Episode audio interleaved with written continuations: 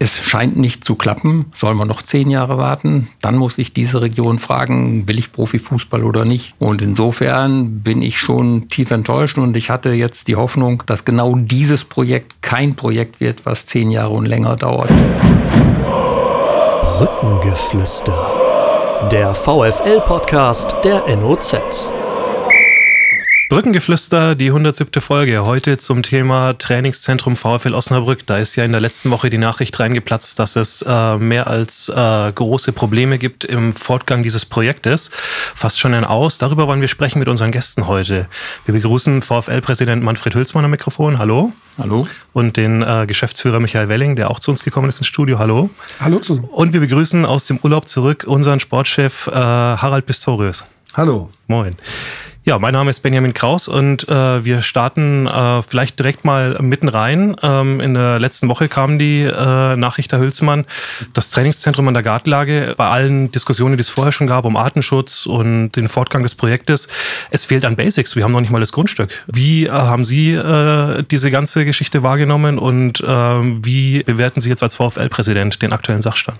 Ja, also für mich war das natürlich auch während meiner Urlaubszeit eine völlige Überraschung. Ich äh, konnte es kaum fassen. Ich äh, habe gedacht, ist vielleicht erst April. Nein, war es nicht.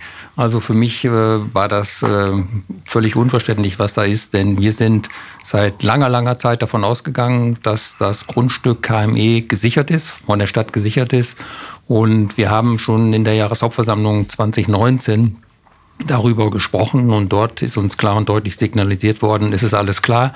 Wir haben am 28. Februar Benjamin Schmedes Geburtstag, war der erste Spatenstich angedacht und insofern war für mich sonnenklar, in 2020 haben wir ähm, das Thema hm, Trainingszentrum auf dem KME-Gelände. Das war für mich eigentlich klar und ich habe dann ganz schnell mit Michael Welling telefoniert, der hier vor Ort ist und der hat dann vor Ort natürlich noch einige Gespräche geführt. Dieses Gelände ist ins Gespräch gekommen, schon kurz nach der Jahreshauptversammlung. Die Stadt hat ja in einem Ratsbeschluss Ende 2019 äh, Ja gesagt, dem VfL die Grundstücke für ein NLZ, darüber sprechen wir heute eher nicht oder nur am Rande, und ein Trainingszentrum baureif und erschlossen zur Verfügung zu stellen. Und ist dann sehr schnell auf das KME-Gelände am Rande des Betriebsgeländes gekommen, das von KME nicht mehr genutzt wird und auch nicht mehr gebraucht wird in Zukunft geheißen, das Grund ist mit diesem Grundstück geplant worden, so als wenn es bereits gekauft wäre. Jetzt stellt sich plötzlich heraus, dass es nicht nur noch nicht gekauft ist, sondern dass noch nicht mal Einigkeit über den Kaufpreis besteht. Kolportiert wird teilweise aus der Politik, dass KME die Preise hochgezogen hat. Was wissen Sie denn darüber? Woran ist das jetzt gescheitert, dass es nicht mal einen Vertragsentwurf gibt? Oder einen Vertragsentwurf gibt es aber kein, äh, keine Absprache, kein Vorvertrag. Es ist tatsächlich so, dass äh, die entsprechende Kaufpreisforderung von KME äh, scheinbar jetzt am Schluss nochmal erhöht wurde. Auch da an der Stelle muss man ganz klar sagen, äh, da verstehen wir komplett die Entscheidung der Stadt, der Stadtverwaltung, hier auf eine solche erhöhte Kaufpreisforderung so kurz vor Ende des Projekts nicht mehr einzugehen. Ich glaube, das ist ganz, ganz wichtig, dass wir das betonen. Warum diese Situation jetzt überhaupt erst aufgetreten ist, äh, das äh, können wir natürlich nicht sagen, weil, wie Manfred Hülsmann es sagte, wir waren davon ausgegangen, dass das Grundstück in trockenen Tüchern ist. Das ist das, was uns signalisiert wurde. Und auf dieser Prämisse basierend haben wir unsere Aktivitäten dann auch realisiert. Aber da muss ich mal einhaken, besonders schlau ist es natürlich nicht, sich festzulegen, öffentlich auf ein Grundstück und äh, damit zu planen und auch Termine des Spatenstichs zu benennen, die entsprechenden äh, äh, Baupläne zu machen und dann zu wissen, ich habe es noch gar nicht gekauft. Also das verbessert die Position des Verkäufers, würde ich mal sagen. Ja, ganz klar.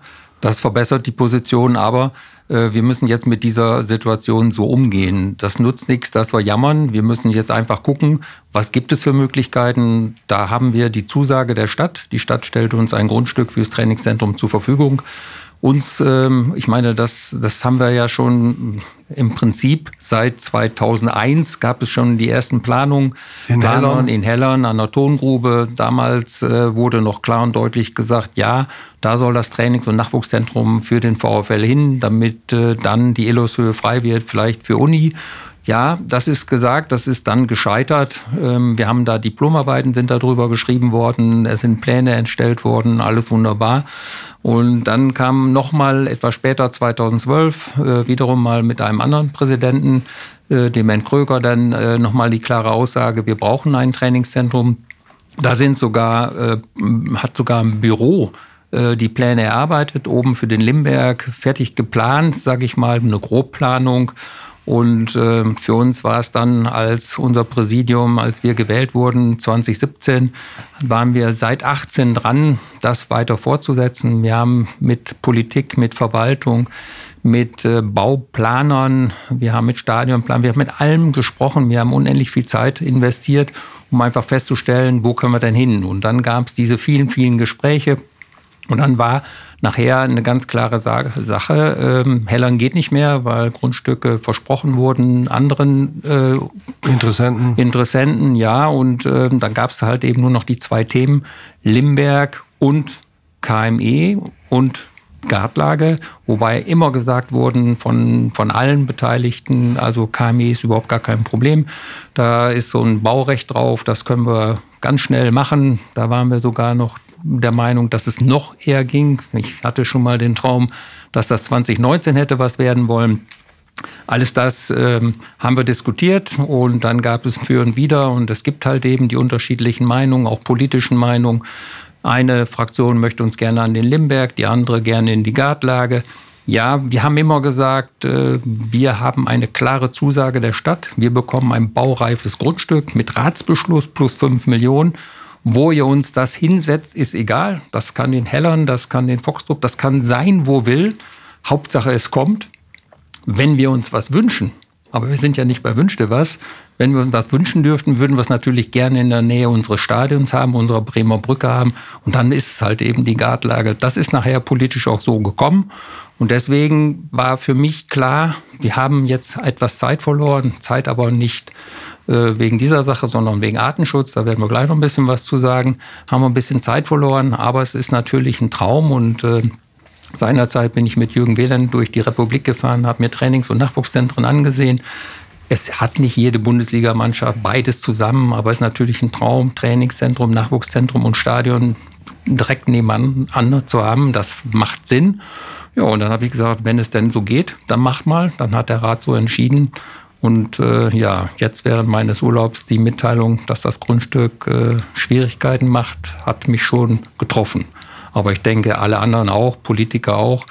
Und, äh, der aus der Politik kommt klar die Aussage, es hat keine Informationen in diese Richtung gegeben. Also die sind genauso unvorbereitet ja. äh, davon getroffen worden, wie, wie Sie, wie Ihre Fans, ja. wie die Gremien oder wie wir auch, Benjamin. Ne? Ja. ja. so ist es. Also die ganze Diskussion des letzten halben, Jahr, halben Jahres war ja geprägt von dieser Artenschutzgeschichte, dass da eben die Fledermaus gefunden worden ist, äh, dass Sie dann äh, in Zusammenarbeit äh, mit, äh, mit Helfern alles Mögliche gemacht haben, um das Ganze eben so zu drehen, dass man ja eine Koexistenz Konsistenz herstellen kann zwischen der, der Fledermaus und dem VfL-Trainingszentrum. Können Sie gerne auch gleich noch, äh, jetzt eben den Ball aufnehmen, weil ähm, eigentlich äh, passt das ja schon zusammen. Ne? Es, ist, es ist nicht eine Vollbebauung, ähm, es ist äh, viel Grün und äh, Sie haben einiges an Geld und Zeit investiert, dass äh, das eben in Einklang zu bringen ist, zunächst mal. Ja, ich glaube, das ist auch das, was äh, durchaus zu Frustration bei uns führt und, und zu Ernüchterung. Sie haben es angesprochen, Zeit, Geld, Mühe, emotionale Fokussierung auf das Thema.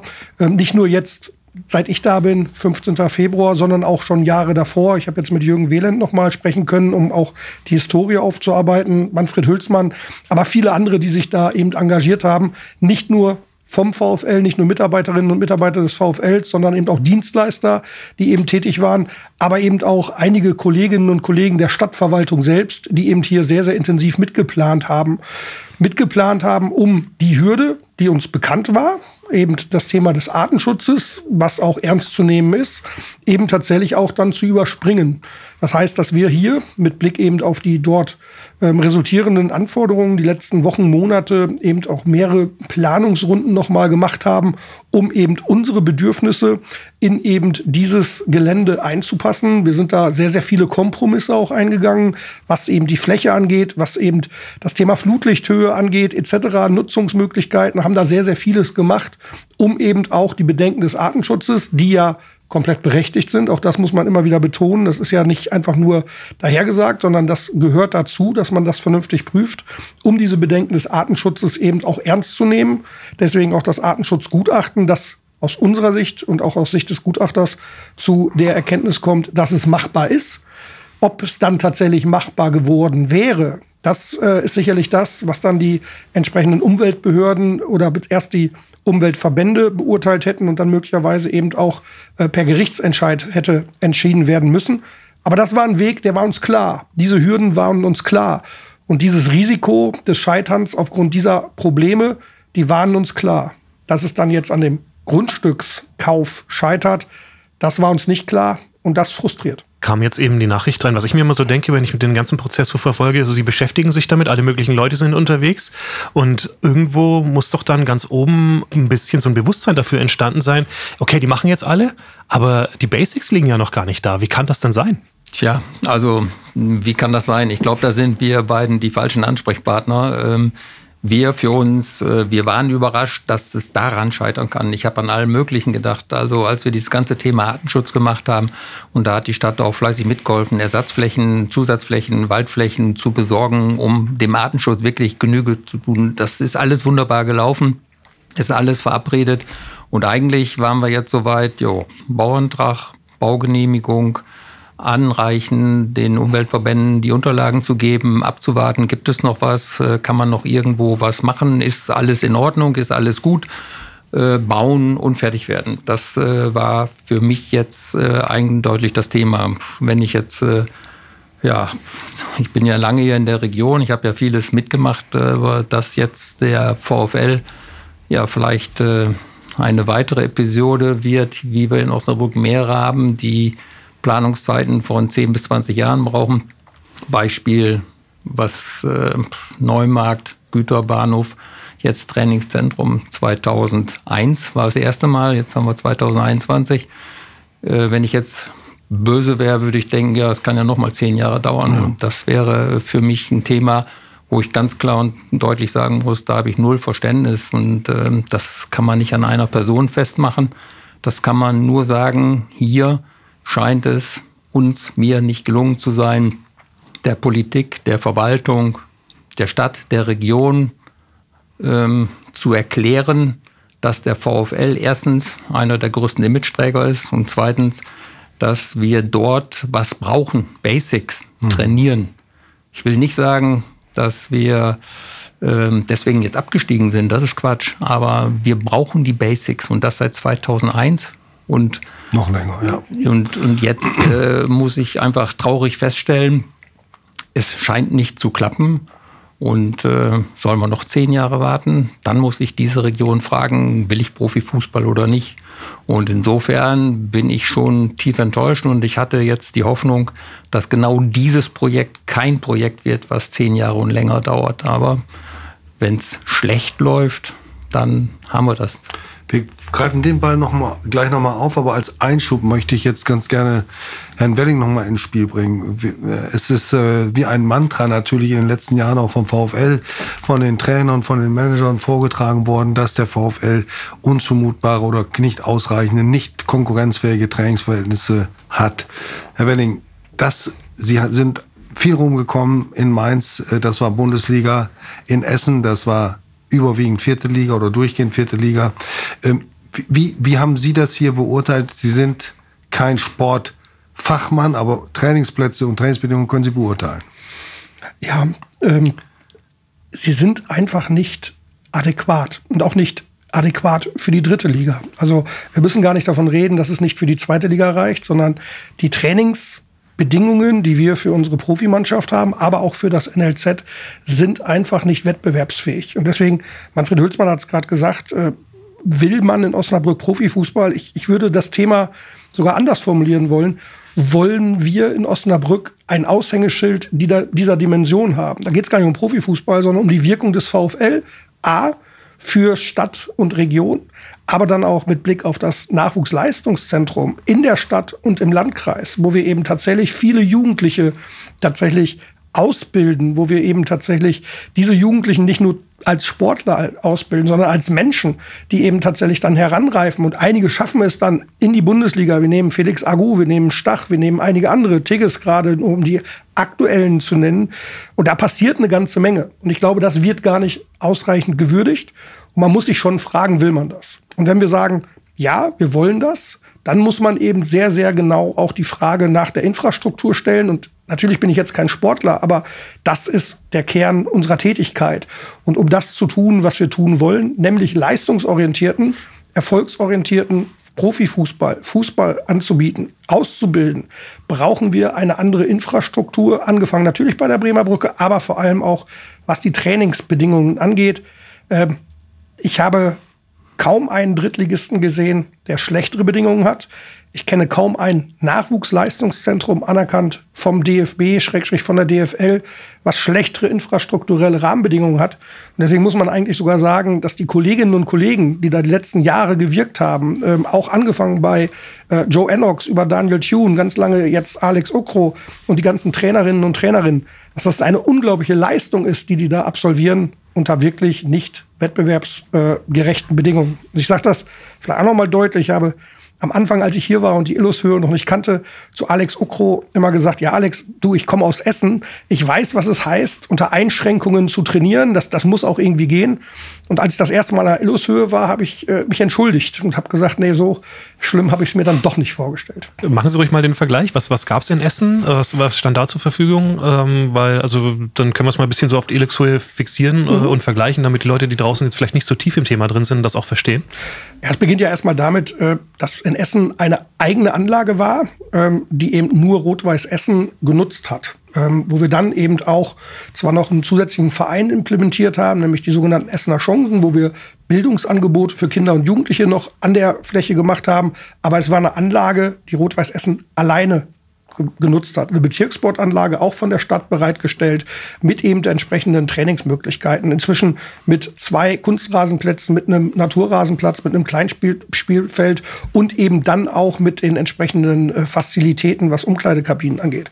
So, das haben wir nicht. Also unsere äh, unser NLZ, um das mal zu nennen, äh, hat äh, Schwedenhäuser, die, ich glaube, ein Euro Buchwert haben ähm, und wo wir jeden Tag äh, quasi selber hämmern müssen. Also das ist eine unglaubliche Leistung, was die Kolleginnen und Kollegen da machen. Die bereiten das gerade auch vor. Da gibt's auch keine Heizung teilweise. Also das ist schon beeindruckend. Das haben wir nicht. Wir haben an der Illushöhe sogar für die Profis eine Anlage, was eine schöne Situation auf eine Art ist die aber öffentlich zugänglich. Was auch gut ist, das wollen wir gar nicht in Frage stellen, was aber einfach nicht adäquat ist. Und äh, also von daher haben wir da auch nicht die entsprechenden Fazilitäten, was Umkleidekabinen angeht, was eben entsprechend dann auch solche Sachen wie Kraftraum angeht, was Besprechungsräume angeht. Das findet gerade in Containern statt, äh, wo keine entsprechende Infrastruktur ist. Es gibt keine Regenerationsbecken etc. Also von daher sowohl für die Profis nicht adäquat, als auch für den Nachwuchs nicht adäquat.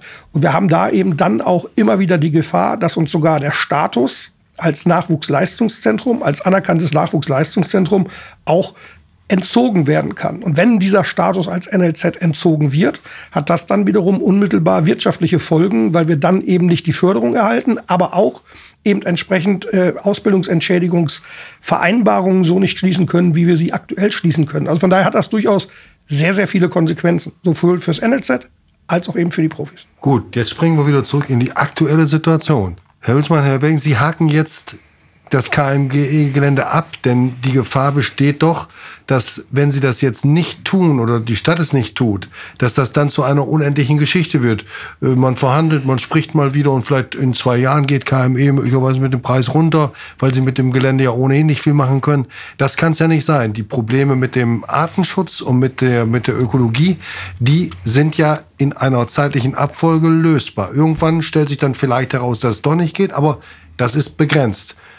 Was, wo wird der VfL nach Ihren Vorstellung oder wo könnte er ein, eine Alternative finden für das Trainingszentrum der Profis? Davon reden wir jetzt als erstes. Ja, also mm, jetzt ganz frisch aus dem Urlaub zurück haben wir heute Morgen nochmal zusammengesessen und ganz klar und ganz deutlich darüber gesprochen, wie gehen wir damit um. Ja, wir haken KMI nicht ganz ab. Es kann ja immer noch eine Wandlung geben.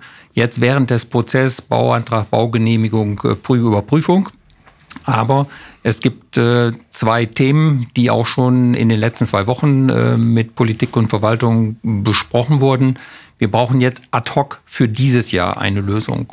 Ja, ähm, da können wir gleich noch mal einmal drüber sprechen und aber parallel dazu werden wir spätestens ab morgen damit beginnen, das, was ich vor drei Jahren eingestellt habe, mich anderweitig selbst um Grundstücke zu kümmern. Da gibt es ja diese Randgemeinden rings um Osnabrück, wo ich vor drei Jahren schon mal mit den diversen Bürgermeistern, Bürgermeisterinnen gesprochen habe, die alle gut und gerne bereit sind, uns die Flächen für ein Trainingszentrum zur Verfügung zu stellen. Schön wäre es, wenn es einen Stadtbusanschluss hätte, alles gut. Aber wenn man nur von dem Trainingszentrum spricht, die Profis kommen in der Regel schon mit dem Auto und weniger mit dem Bus. Äh, das, das, das kann man alles vernünftig gestalten. Wir werden jetzt versuchen, den Ball selbst in die Hand zu nehmen. Parallel dazu ganz klar und deutlich auch mit Stadt und Landkreis schon bereits gesprochen und weiter sprechen, dass man uns das Versprechen einlöst, hier in Osnabrück uns ein Trainingszentrum zur Verfügung zu stellen und das nicht in der nächsten Dekade, das in diesem Jahr äh, mit der Aussage, wo kann es sein, wo kann es nächstes Jahr passieren. Und dann haben wir nur noch das eine Problem, nur noch, ja, okay, haben wir noch das Problem, wie trainieren wir im Winter? Und dafür gibt es aus meiner Sicht nur eins, die Eloshöhe. Und da gibt es nur den Hauptplatz für mich. Da muss der Rasen runter, der eh auf ist Darunter muss eine Rasenheizung und darüber einen neuen Rasen und das muss fertig werden in den nächsten acht Wochen, um überhaupt die Möglichkeit zu haben, im Winter adäquat zu trainieren. Ansonsten passiert uns das Gleiche wie im letzten Jahr. Gehen unsere Fußballer als einziger Profiklub Deutschlands in die Soccerhalle und trainieren dort. Sobald es mal zwei Grad minus ist, kann man nicht auf Kunstrasen, kann man nicht auf Rasen und das kann nicht sein. Und wenn uns die Stadt dort helfen will, dann äh, wäre ich sehr froh, sehr glücklich, wenn diese Übergangslösung kommen könnte. Die ist nicht für die Katz, die ist für die Zukunft, die ist auch für die Zukunft, für den Breitensport, für den Nachwuchsleistungen, für die Leichtathleten, für alle. Das ist eine Investition in die Zukunft, denn ehrlich gesagt, dass wir das Nachwuchszentrum in den nächsten zwei Jahren haben, glaube ich nicht. Und auch für Nachwuchszentren braucht man eine Rasenheizung. Und insofern ist das jetzt einfach meine Bitte, unsere Bitte, gemeinsam hoffentlich mit Politik und Verwaltung, dass man diesen Schritt geht. Das, was da jetzt äh, völlig überraschend auf uns zugekommen ist, dass man das damit löst, dass wir dort im Winter trainieren können. Aber die Frage, wir machen uns unsere Gedanken, wo kann man dann mit dem Trainingszentrum hingehen, aber das ist für mich die 2b-Lösung. 1a wäre für mich, die Stadt sagt, so schnell als möglich, ihr könnt an der und der Stelle da euer Trainingszentrum bauen. Das ist die Ertüchtigung, von der Fritz Brickwerde gesprochen hat, ne? Ertüchtigung jo. der Illusion. Ja. Ja. Zwei äh, große Punkte dann jetzt, äh, eben von der kleinen Ansage, wo wir jetzt versuchen können, eben tiefer einzusteigen. Ähm, der erste Punkt ist, äh, lassen Sie ruhig über die Ad-Hoc-Lösung ja. Äh, sprechen, weil das ja auch das ist, was in der aktuellen Saison bei der aktuellen Mannschaft durchaus auch drängt. Ähm, wir gucken die Elushöhe an. Ich war jetzt äh, die letzten paar Tage ein paar Mal da beim Training. Ähm, ja, momentan sehen die Plätze ganz gut aus, aber momentan ist halt auch Ende August. Ne? Klar, dass da die Plätze vielleicht ein bisschen besser aussehen.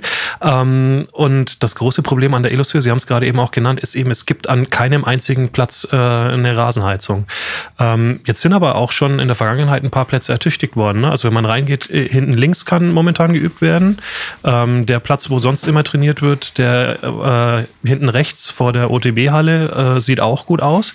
Ähm, aber aus Ihrer Sicht wahrscheinlich nicht gut genug, um mit diesen beiden äh, Plätzen durch den, durch den Winter zu kommen. Und jetzt ist eben gerade gefallen, Rasenheizung, Hauptplatz.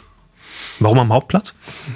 Genau. Also es ist so, dass äh, Status quo heute, diese Jahreszeit, diese Temperaturen, diese Niederschlagsmengen, ist das ausreichend und das ist gut.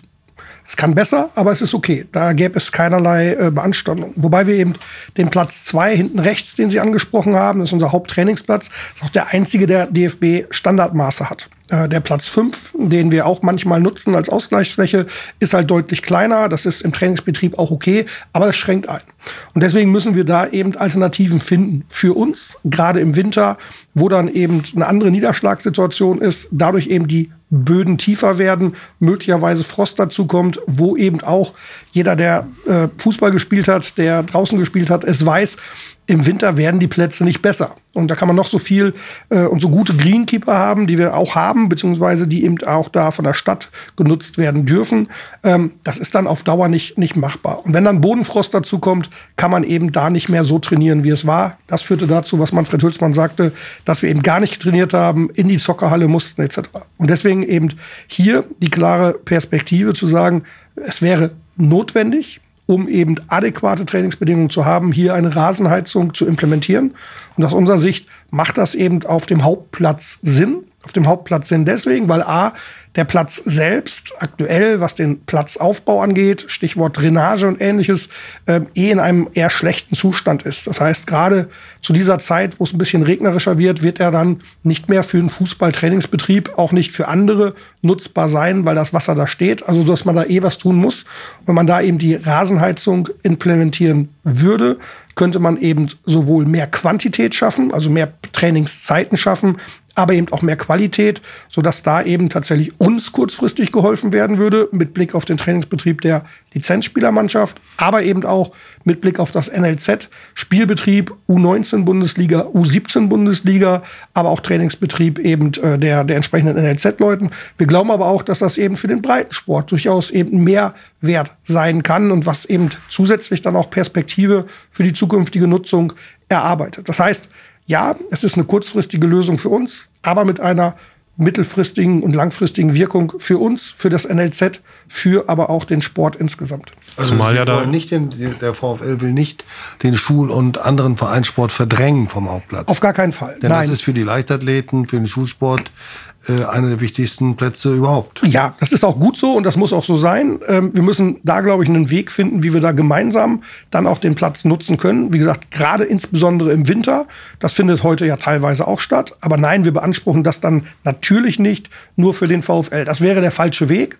Ich glaube, dass der besondere Charme der Illushöhe ja auch gerade daher rührt, dass das eben eine öffentlich zugängliche Anlage ist. Also da kann ja jeder drauf äh, Beachvolleyball spielen oder eben auch dann die Tatanbahn nutzen für, für Leichtathletikthemen. Das, das finden wir ja auf eine Art auch durchaus gut insbesondere was das NLZ dann angeht. Aber das ist tatsächlich so, dass auch hier weiterhin der Betrieb für die Sportler an sich, Schulsport, Breitensport oder auch Leute, die einfach nur Sport treiben wollen, unorganisiert weiter genutzt werden, werden kann. Ich glaube, das ist aber machbar. Das lässt sich operativ lösen, definitiv. Zumal ja, ähm, was die Tatanbahn angeht, auch demnächst sowieso Baustelle sein soll. Ne? Es könnte ja gut zusammenpassen, vielleicht sogar. Ähm, die soll ja auch erneuert werden. Ja, also, gehört haben wir das auch. Äh, wie fix das ist, wie da die Zeitpläne sind, äh, das, das entzieht sich jetzt aktuell unserer Kenntnis. Aber ja, wir haben davon gehört, dass das äh, auf der Agenda steht. Hm. Haben Sie denn die Forderungen selber schon auch mal in Richtung Stadt angesichts des aktuellen. Prozesses geltend gemacht? Weil es drängt ja. Also wir haben ja gemeinsame Gespräche gehabt während der Urlaubszeit jetzt zwischen äh, Michael Welling und dem Oberbürgermeister und mir. Und wir haben klar und deutlich gesagt, dass das ist, dass das Thema ist. Und der Oberbürgermeister ist auch sehr gesprächsbereit. Er hat selber schon Gespräche geführt in die verschiedenen Richtungen, um da ähm, das eine oder andere zu machen. Aus unserer Sicht ist es nur extrem wichtig, dass es dieser Hauptplatz ist weil erstens ist der schlechteste und wenn dann, das haben wir halt eben gehört, die Tatanbahn noch in diesem Jahr kommen sollte, dann kann man jetzt auch am besten die Leitung und alles dort machen, in einem Schwupps fertig machen. Dann ist das mal halt eben acht Wochen nicht für den Breitensport möglich. Dann hat man dann aber einen vernünftigen Platz mit einer Heizung für das alles, was Michael Welling aufgezählt hat. Und dann die neue Tatanbahn äh, drumherum. Dann hat man ein schönes Breitensportstadion, wo man viele, viele Sachen machen kann. Und wir ähm, wollen auch die Hoffnung nicht aufgeben, dass wir im nächsten Jahr mit den Profis an einer anderen Stelle hoffentlich in Osnabrück sind. Über, über die Ertüchtigung der Illussio können Sie ja noch mit Herrn Griesold sprechen, aber im September ändert seine Amtszeit. Die Gespräche ja. über alles andere müssen Sie ja dann relativ zügig mit dem neuen OB, der neuen Ober Oberbürgermeisterin sprechen, ähm, besprechen. Haben Sie da schon Vorgespräche geführt? Also vielleicht auch da, äh, bevor Manfred noch was dazu sagt, Ich glaube, dass diese Themen unabhängig von Personen nach vorne getrieben werden müssen. Und dass eben auch hier der Ratsbeschluss der Stadt äh, gültig ist, der unabhängig von Personen geführt wurde, dass eben uns für das, TL, äh, für das Trainingszentrum eben entsprechend das Gelände zur Verfügung gestellt werden kann. Deswegen, äh, wir gehen da davon aus, dass es unabhängig von Personen passiert. Mit Blick auf die Illushöhe sind wir in Gesprächen mit dem Oberbürgermeister hier gerade als eben entsprechend auch Chef der Verwaltung, der ja noch im Amt ist. Und ich glaube, da auch bis zum letzten äh, Tag entsprechend auch arbeiten wird. Aber wir haben ja auch da ähm, von den politischen Parteien durchaus auch Signale vernommen. Ich glaube, Sie in Ihrer Zeitung haben ja das auch dokumentiert, dass auch hier klare politische Botschaft war, die Illushöhe eben entsprechend zu ertüchtigen. Also von daher sollten wir da unabhängig von Personen das Ganze nach vorne treiben.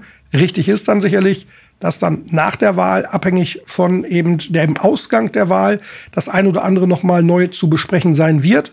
Aber wir gehen eben davon aus, dass eben die Stadt, die Stadtverwaltung, der Rat der Stadt sich eben zu den Aussagen und zu den Beschlüssen bekennt, unabhängig von handelnden Personen. Und ich glaube, diese Verlässlichkeit ist auch wichtig, die wir nicht nur brauchen als VfL, sondern die man auch grundsätzlich eben auch von einer Stadt, von einer Stadtverwaltung erwarten darf und erwarten muss. Unabhängig von, von Vielleicht Hand. eins ja. dazu, weil Sie mich darauf angesprochen haben. Ja, wir haben ja Oberbürgermeisterkandidatinnen und Kandidaten. Und es gibt äh, einige von denen, die sich mit mir in Verbindung gesetzt haben und auch das Thema VfL besprochen haben. Und mit allen, die sich bei mir jetzt aktiv gemeldet haben und mit denen ich gesprochen habe, ist VfL auf der Agenda. VfL, Trainingszentrum, Nachwuchszentrum, alles auf der Agenda. Und da mache ich mir keine Sorgen. Denn dieser Ratsbeschluss ist nicht Oberbürgermeister abhängig. Das ist ein Ratsbeschluss und äh, wir verlassen uns drauf. Auch wenn ich gesagt habe, ähm, wir müssen jetzt doch noch mal einen Plan B rausholen. Wir müssen noch mal in den Landkreis gucken. Das soll nicht irgendwie eine Drohung sein, denn keiner von uns weiß, ob das mit KME gut geht oder nicht. Deswegen müssen wir es tun. Und dann haben wir auch für KME in die Richtung, wir haben dann einmal das Thema KME, was wir gerne hätten. Dann haben wir vielleicht von der Stadt, von der Stadtverwaltung ein Alternativgrundstück und vielleicht noch ein Grundstück auf Landkreisebene, um dann aus drei Alternativen das Beste auszuwählen. Also für uns, VfL, ist es das Wichtigste, je schneller, desto besser. Und wenn KME meint, sie müssten, weil sie es eben so gesagt hatten, zwei Jahre warten, dann ist es auf alle Fälle für den VfL zu spät. So lange wird der VfL auf keine Lösung warten. Gut, das ist Ratsbeschluss, das ist das eine, ist also nicht an Personen gebunden, aber nun gibt es bei den Oberbürgermeisterkandidatinnen und Kandidaten ja auch unterschiedliche Haltungen. Frau ja. Niermann von den Grünen hat den, den von Herrn Bajus schon vor Monaten immer wieder und auch recht äh, überzeugend äh, vorgebrachten Vorschlag Limbeck ins Spiel gebracht, während Frank Henning und Frau Pötter ja weiterhin den Limberg ablehnen als möglichen Standort. Ist Ihnen eigentlich objektiv klar, warum der Limberg nicht in Frage kommt? Also ich will jetzt nicht, dass Sie mir dasselbe sagen, was die Vertreter der Parteien sagen, sondern ich will Ihre Meinung hören. Sie kennen sich ein bisschen aus. Ja, ich kenne mich sehr gut aus, weil äh, für die Kasernen, da waren wir auch mal zuständig. Das ist alles, alles gut. Aber hier gibt es ganz klar ein Thema. Ähm, die Flächen an der Gartlage plus KME waren die am dichtesten an dem Stadion und da konnte man was Gemeinsames entwickeln mit einem kleinen Waldweg zwischen Nachwuchszentrum und Trainingszentrum. Das ist das, was äh, bundesrepublikanisch besonders wäre, auch hier. Wir könnten in Osnabrück das schönste Stadion der Welt mit einem Trainings- und Nachwuchszentrum aneinander koppeln. Wir könnten hier ein Vorzeigeprojekt werden. Wenn wir zum Limberg gehen, haben wir immer gesagt, wenn es die Flächen gibt, dann nehmen wir die. Die sind bautechnisch schwieriger, weil topografisch Höhenunterschiede da sind. Du musst die Flächen alle in unterschiedlichen Höhen, ist auch bautechnisch teurer. Und was die Stadt halt eben immer gesagt hat, und da bin ich halt eben nur der, der sich das, der das empfängt. Äh, vor 24 können wir da nicht hin. Und für mich war 24 keine Alternative zum Trainingszentrum. Wenn jetzt jemand gesagt hat, du kannst zum KME gehen, und kriegst da dein Trainingszentrum und musst am Limburg das Nachwuchszentrum haben. Da muss man das neu bewerten. Aber das ist ein anderes Thema. Heute, heute, heute und nicht erst in drei Jahren brauchen wir ein Trainingszentrum. Nur so können wir das Thema Profifußball weiter gestalten. Und darum geht es uns jetzt. Und ähm, wenn wünscht ihr was, alles an der Gartlage. Wenn nächstes Jahr am Limberg alles fertig wäre, dann gehen wir zum Limberg. Wenn man von vorne auf den Limberg gegangen wäre, dann wäre jetzt alles fertig. Nein, das wäre eben nicht. So ist uns immer mitgeteilt worden, die äh, Kasernengelände entsprechend herzurichten, abzubauen und so weiter, wäre immer ein Thema 24 gewesen. Und dann hätten wir kein Trainingszentrum vor 24 gehabt. Das sind die Aussagen, die wir seitens der Stadt gehört haben. Und 24 für ein Trainingszentrum äh, war für uns vor zwei Jahren nicht gut. Das ist klar. Mhm. Stichwort Altlasten, es spielt ja auch eine Rolle beim Limberg. Ähm, könnte natürlich auch bei dem KME-Gelände eine ja. Rolle spielen, ist zumindest ein Punkt, der auch noch nicht so richtig geklärt scheint. Ähm, Wird es dann am Ende vielleicht tatsächlich Lösung 3? Weil äh, wenn auf der einen Seite äh, das im Weg steht, auf der zweiten Seite haben sie es gerade ausgeführt mit dem Limberg, ähm, ja, dann muss doch eigentlich, in dem Moment, wo Sie jetzt schon sagen, Sie sprechen mit den Landkreisbürgermeistern oder Sie sagen auch zur Stadt, ähm, überlegt mal, ihr habt eine Zusage gemacht, äh, guckt mal, ob ihr noch eine andere Fläche findet, dann sind vielleicht am Ende beide Lösungen raus. Ja, also ähm, Altlasten, Entschuldigung, Altlasten gibt's äh, überall. Man muss sich überall das Ganze angucken. Äh, egal wo man was baut. Äh, Hellern war eine alte Tongrube, ist auch eine Altlast. Es gibt keine großen freien Flächen, wo nicht irgendwas war da muss man denn die entsprechenden Fachleute ranbauen. Und beim KME-Gelände auch ganz klar und ganz deutlich, da wird nicht gegraben. Da wird oben aufgebaut. Das ist eine flache, eine, eine, eine gerade Fläche. Da kommt ähm, halben bis einen Meter Bodenaufbau für die Trainingsplätze drauf und fertig. Ne? Des Weiteren am Limberg müssen die alten Kasernen abgetragen werden und äh, keiner weiß, was so, oder zumindest ich weiß es nicht, was äh, dort auf den britischen Kasernen alles so passiert ist. Ne? Das, ja. das kann ich nicht sagen. Aber dafür gibt es Fachleute, dafür haben wir Gutachten erstellen lassen und auf diese Gutachten müssen wir uns verlassen. Mhm. Und wenn es jetzt noch jemanden gibt in der Stadt, der jetzt auf Mal wie Phönix aus der Asche kommt und sagte, hier sind noch mal 10, 11, 12 Hektar, ähm, warum habt ihr da nicht drüber nachgedacht? Dann bin ich nicht mal traurig. Dann sag, gib her die Fläche, mhm. dann nehmen wir die egal wo sie ist. Mhm. Und wenn dann noch die Stadtverwaltung, die Bauverwaltung sagt, ihr könnt im nächsten Jahr dort das Trainingszentrum bauen, her damit mit der Fläche. Ne?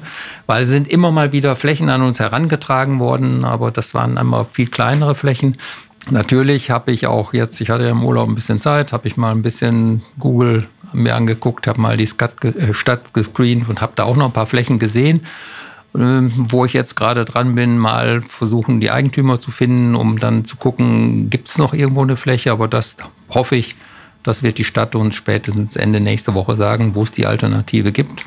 Und sonst fragen wir bei den Nachbarn, wo es die Alternative gibt. Und äh, wenn das dann für KME ausreichend genug ist, ein Grundstück nicht vermarkten zu können, wo die nie im Leben wieder so viel Geld für bekommen, wie sie jetzt bekommen könnten, dann äh, ja, dann müssen wir den Tatsachen ins Auge sehen. Und dann kommt meine Trauer, die ich sage, dass hin und wieder Projekte in Osnabrück dauert deutlich länger als zehn Jahre dauern. Ein, eine Erwiderung bitte zu den, zu den Altlasten. Ja. meine, wenn Sie den Limbeck anführen, KME wird auf dem fraglichen Gelände auch nicht nur Altpapier und Laub abgelegt haben. Nein. Ähm, und und wenn, es wird ja nicht nur Trainingsplätze drauf gebaut. Da, da, wir reden ja von der, von der Erschließung eines, eines Geländes, äh, auf die ja auch Gebäude gesetzt werden. Da muss Kanalisation entstehen, da müssen Straßen entstehen. Also ob das dann tatsächlich geht, ohne diese Schichten anzureiben, da steht definitiv noch nicht. Noch, Doch, noch das steht nicht. fest. Das steht fest? Ja. Das gibt höchstens zwei, drei kleine Punkte, wo man äh, dann die Flutlichtmasten stellt und äh, da muss man einmal ein bisschen mhm. buddeln und das muss man dann natürlich fein säuberlich mhm. machen, realisieren. Dafür gibt es ein ganz klares Gutachten. Ja, das Gelände KMI ist mhm. für ein ähm, Trainingszentrum geeignet und darauf muss ich mich verlassen. Ja, aber so schwierig kann es am Limberg umgekehrt dann auch nicht gewesen sein, wenn man dort 10 Hektar angeboten hat, den Verein SSC, Todesheide und Toshaste. Also Nö. Sportflächen sind da ja schon ausgewiesen worden. Und der VfB Schinkel ist mit seiner Anlage am Zuschlag nahe, nahe dran. Und wenn man in alle Richtungen denkt, dann sollten vielleicht auch Anlagen wie der Zuschlag oder auch der Schinkelberg an der Weberstraße auch in Stadionnähe durchaus einbezogen werden. Also, Herr Pistorius, wir kennen uns ewig jetzt, ne? Und äh, zumindest seitdem ich jetzt hier VfL ein bisschen intensiver mache, ich hätte jede Fläche genommen. Ja. Und wenn man mir dann aber zwei zur Auswahl hinwirft, ja dann nehme ich die, die an mhm. dem schönsten Stadion der Welt ja. ist, nämlich die. Na klar. Aber wenn man mir keine andere gibt, was soll ich tun? Es war kein Vorwurf an Sie, es war eine Feststellung, dass ja. man tatsächlich jetzt auch in andere Bereiche denken muss. Und der Spezialist fürs, äh, fürs Denken ist ja Herr Welling. Ich, ich gebe das zumindest manchmal vor, dass ich das versuche. Aber nein, nein ich also, glaube, ich, ich, ich will das nochmal unterstreichen. Also wir haben wir als VfL und wir brauchen von allen Beteiligten eine Offenheit, was die Lösung angeht. Ich glaube, dass das ist jetzt durch eben diese Grundstücksgeschichte einfach die Situation, mit der wir uns jetzt gerade auseinandersetzen müssen. Die kann dann KME heißen plus Gartlage, die kann dann nur Gartlage heißen. Die kann, ohne das bewerten zu wollen, möglicherweise dann auch Limberg heißen oder Hellern oder was auch immer.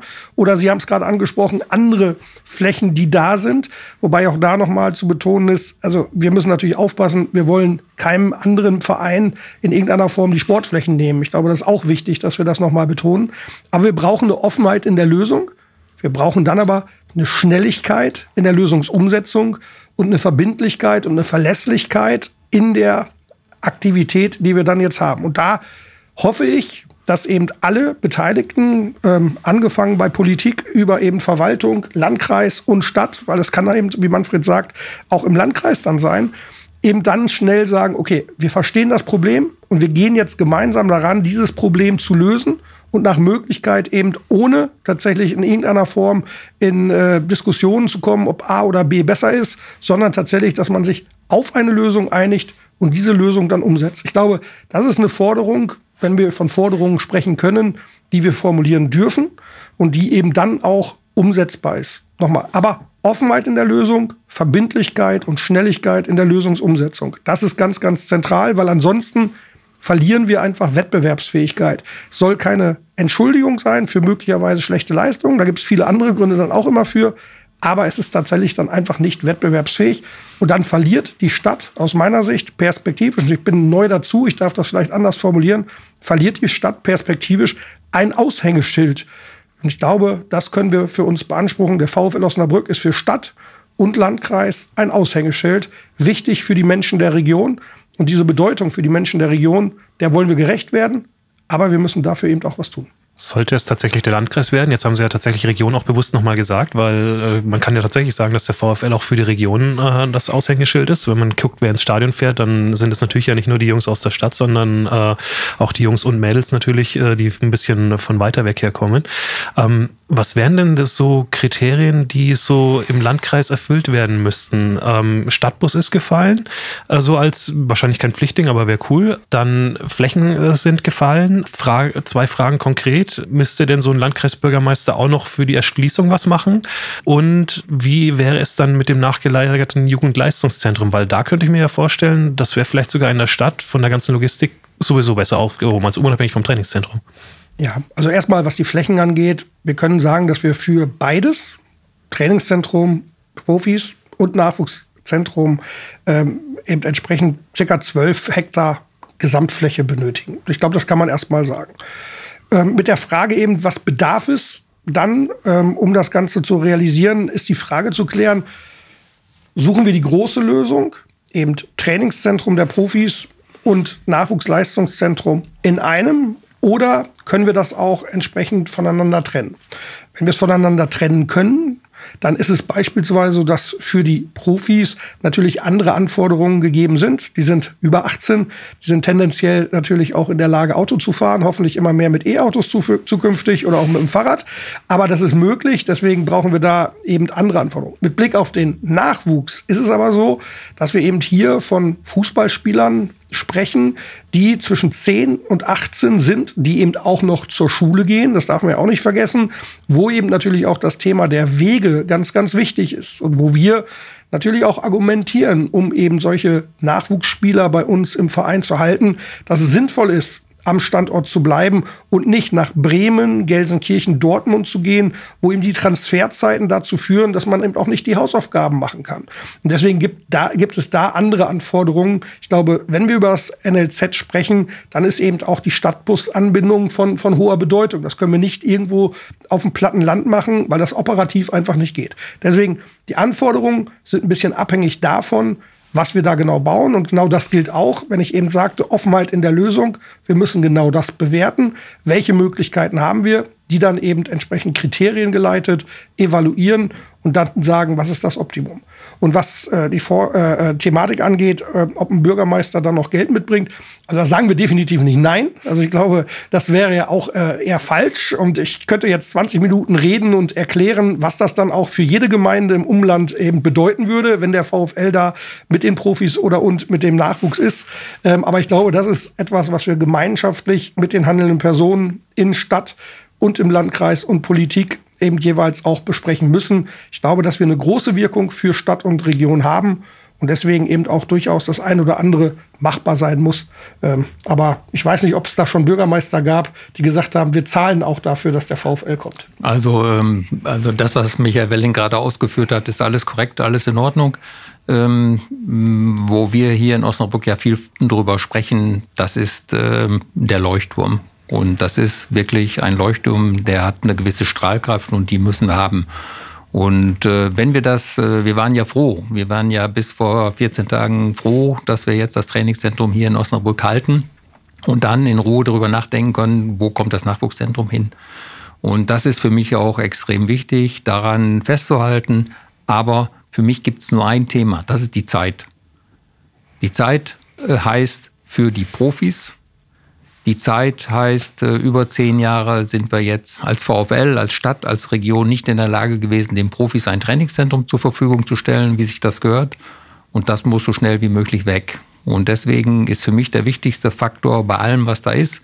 Und natürlich habe ich mit äh, fast allen äh, umliegenden Landkreisbürgermeistern und Bürgermeisterinnen gesprochen. Vor Jahren auch alles gut. Und äh, Natürlich haben die auch alle großes Interesse, das ein oder andere äh, mit dem VfL gemeinsam zu machen. Aber wir waren noch nicht so weit, dass wir über Geld gesprochen haben. Und das ist auch nicht wichtig. Wichtig ist die Zeit. Wir hatten Grundstück.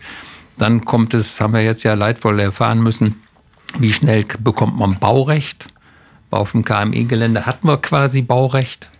Ne? Und, und es trotzdem dauert so lange und wo ist da die Möglichkeit da? Und da können wir hoffentlich, wenn wir uns vielleicht in vier, sechs, acht Wochen äh, mal wiedersehen, widersprechen, darüber diskutieren, was gibt es für Möglichkeiten. Wir werden Startpunkt heute damit anfangen, uns in Alternativen umzusehen, um dann klar und deutlich dem VfL die Möglichkeit zu geben. Unsere Mannschaft, die wir haben, und äh, selbst im Urlaub konnte man das im Fernsehen sehen, die hat es verdient, dass wir so schnell als möglich das heißt, noch in diesem Winter einen ausreichenden Trainingsplatz haben, um diese Form, die sie letzten Samstag hatte, zu konservieren, um dann über den Winter zu kommen. Und äh, ich will es ja auch nicht sagen, dass es daran gelegen hat, an unseren Trainingsbedingungen, aber der VfL war tendenziell in der zweiten Halbserie deutlich schlechter als in der ersten. Mit, mit, mit dieser Verzögerung hat sich ja auch eine, eine offene Frage weitgehend erledigt, nämlich die Ihrer Kandidatur, weiteren Kandidatur als Präsident. Von diesem fahrenden Zug können Sie jetzt ja nicht mehr abspringen. Doch, kann ich schon. Das Tun sie aber nicht. Das äh, habe ich hier und heute in so einem Podcast werde ich das nicht erklären, ähm, dass ich abspringe. Aber für mich ist das sehr, sehr deprimierend, ganz klar und ganz deutlich. Und das nagt an mir. Und ähm, ich habe vor vier Jahren bin ich gewählt worden, habe gesagt, weil ich ja wirklich, äh, es gab keine Alternative, aber man wollte mich nicht. Man hatte Flugblätter aufgehängt und auf jedem Stuhl gelegt, dass man mich ja nicht wollte. Ich habe gesagt, ihr könnt mir jedes Jahr einen bringen, der es besser macht als ich. Ich trete sofort zurück. Das ist jetzt vier Jahre leider nicht passiert. Und äh, jetzt ganz klar und ganz deutlich, mit diesem, was ich da gerade erlebe und mit meinem zunehmenden Alter, würde ich mir das nochmal sehr, sehr gut überlegen, das zu tun. Ich will fast sagen, bitte Kandidaten aus Politik, aus Verwaltung, aus der Region, aus der Stadt. Äh, die Kandidatur ist eröffnet. Ähm, Sie werden ähm, wahrscheinlich keinen Gegenkandidaten Manfred Hülsmann haben. Ich muss aber allerdings auch heute und offen und ehrlich sagen, es gibt viele aus dem Verein, mit Michael habe ich noch Termine vereinbart, die mich vielleicht alle noch mal überzeugen wollen, das weiterzumachen. Aber das, was ich jetzt gerade in der letzten Zeit erlebt habe, wird nicht dazu führen, dass ich noch mal zur Präsidentschaft antrete. Ich werde dem VfL verbunden bleiben. Ich werde, wenn man mich denn wählen würde, ähm, in eine anderen Funktion gehen, um dieses Thema zu machen. Wenn man mich dann in der Mitgliederversammlung überhaupt nicht wählt, was ich auch gut verstehen könnte, dann kann ich dem VfL mit Sicherheit helfen.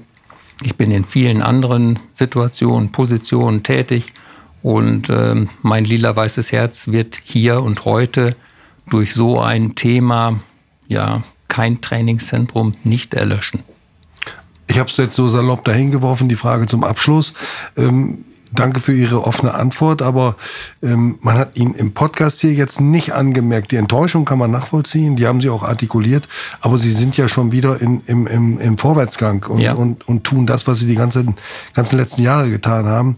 Darum bleibe ich dabei, dass es schwer vorstellbar, dass Sie, dass Sie äh, das jetzt auf, auf unfertigem äh, Stand zurücklassen. Also das habe ich mit Michael Welling besprochen, äh, ganz klar und ganz deutlich. Auch, also die Gefahr ist ja immer groß, dass man gar nicht gewählt wird. Ne? Das ist, äh, wenn man ein einzelner Kandidat ist, ist schlecht, aber das ist ja im Wahlen. Wir wissen ja auch nicht, wer der acht Oberbürgermeister-Kandidatinnen und Kandidaten jetzt Oberbürgermeister wird. Also ich hoffe mal, dass wir acht Kandidaten für das Präsidentschaftsamt haben. Ich kann nur jedem empfehlen, es ist ein schönes Amt, es ist ein gutes Amt, es ist ein anspruchsvolles Amt, es ist gut. Aber wenn ich es jetzt nicht geschafft habe, meine Ziele waren, die Stimmung an die Bremer Brücke zurückholen, das haben wir geschafft, in die zweite Liga aufsteigen, haben wir geschafft. Wir wollen ein Verein werden, das haben wir noch nicht ganz geschafft. Wir haben immer noch verschiedenste Gruppierungen, daran müssen wir arbeiten. Mit Michael Welling macht das richtig viel Spaß. Ich habe große Hoffnung, dass das funktioniert. Ich habe nicht artikuliert, dass ich ein Trainingszentrum brauche. Aber das ist mir persönlich so ans Herz gewachsen, dass äh, auch für den Fall, dass ich nicht Präsident bin, nicht gewählt werde oder gar nicht antrete, ganz klar und ganz deutlich, wenn Michael sagt, du Manfred, kannst du mir helfen, ich bin da zu jeder Zeit, um dieses Thema zu Ende zu bringen. Denn halbfertige Sachen habe ich in meinem Berufsleben selten gehabt.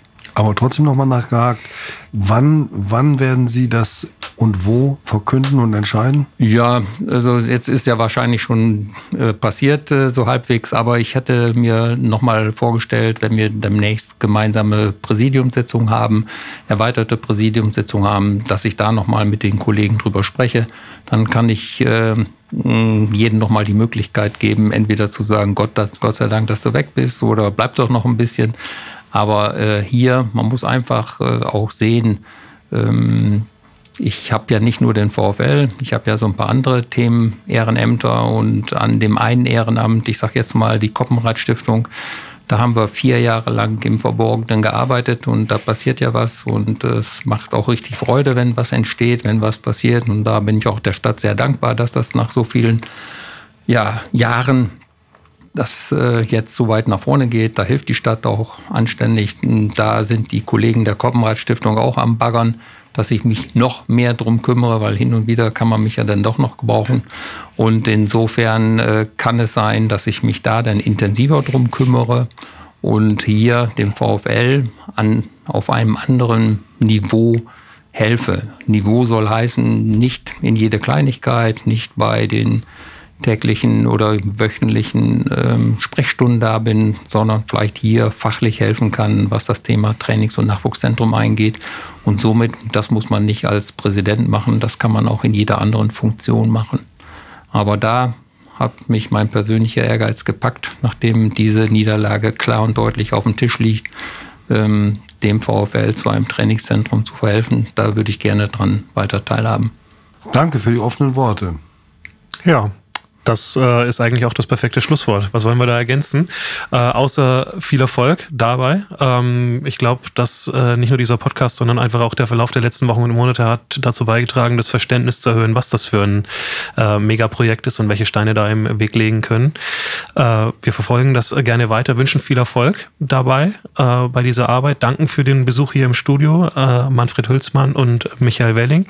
Das war der NOZ-Podcast Brückengeflüster Folge 107 zu hören, wie immer bei Apple Podcasts, Spotify, Deezer, äh, notz.de, wo man jetzt auch in der Notz News App ganz unten den Haken setzen kann, um die Push-Nachricht zu bekommen, dass die neue Folge draußen ist. So wie jetzt, wenn Sie sie gehört haben. Nächste Woche sind wir wieder da. Dann wahrscheinlich auch wieder mit ganz viel Fußball. Niedersachsen-Pokal ist dann durch und natürlich auch das Spiel gegen Viktoria Köln. Bis dahin, vielen Dank fürs Zuhören und tschüss. Tschüss. Danke Ihnen und tschüss in die Runde. Alles Gute. Ja, tschüss.